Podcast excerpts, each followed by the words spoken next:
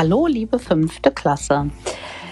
Ihr hört jetzt einen ganz kleinen Podcast über das Thema Schlagzeug. Passt bitte gut auf, welche Teile zum Schlagzeug gehören und schreibt fleißig mit. Das Schlagzeug ist ein Instrument, was eigentlich aus vielen Instrumenten besteht.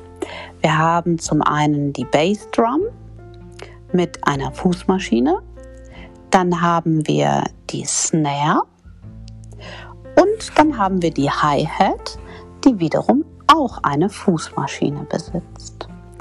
Außerdem haben wir Hängetoms und eine Standtom.